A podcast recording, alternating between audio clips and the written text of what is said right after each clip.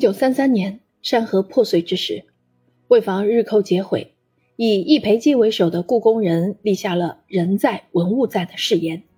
押运一万多箱故宫文物南迁。时延十数年，地以万余里，辗转颠沛，倍尝艰辛。二零二三年是故宫文物南迁启程九十周年。九十年前的那段岁月算不上遥远，但毕竟时空环境都已变化。我辈如不努力，不去找回正在流失的记忆，那段岁月就将隐没于历史中。身为故宫文化传播研究所所长的作家祝勇，怀着这样肃穆的心情，写下长篇纪实文学《故宫文物南迁》。从故宫的文物之美专注于器物文明，到故宫六百年的全面书写；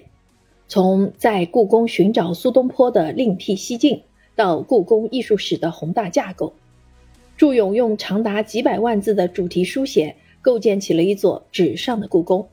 试图以当代视角完成一个文化学者对古老文明的独特解码与重塑。而这一次，祝勇的故宫书写进入到一个深水区。这座宫殿历史上最为惊心动魄，也最为可歌可泣的一段历程——抗战时期发生的国宝南迁。作家以风扇的细节还原历史原貌，以详实的考证重现南迁历程。在写作进行的两年中，除了在故宫博物院爬书史料、考集典章，祝勇还先后去了中国第二历史档案馆、辽宁省博物馆、重庆市档案馆。上海市图书馆等地查找档案资料，采访参与南迁的故宫人员的后辈，随同故宫博物院专家多次前往重庆市南岸区、巴南区和四川省乐山市、成都市等地进行调研，又率纪录片剧组前往南京、上海、西安、宝鸡、贵阳、安顺等文物南迁途经的城市乡村进行田野调查，